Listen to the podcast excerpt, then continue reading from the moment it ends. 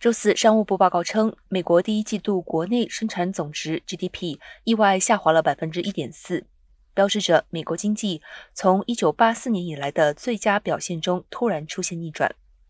这一负增长甚至低于华尔街经济学家对第一季度增长百分之一的温和估计。在第一季度，众多的因素共同对经济增长产生了负面影响。年初的 Omicron 病例激增全面阻止了经济活动。而通膨率飙升至上世纪八十年代初以来的未见水平，以及俄乌战争也导致了经济停滞。其他限制因素来自于出口及联邦、州和地方政府支出以及进口的增加。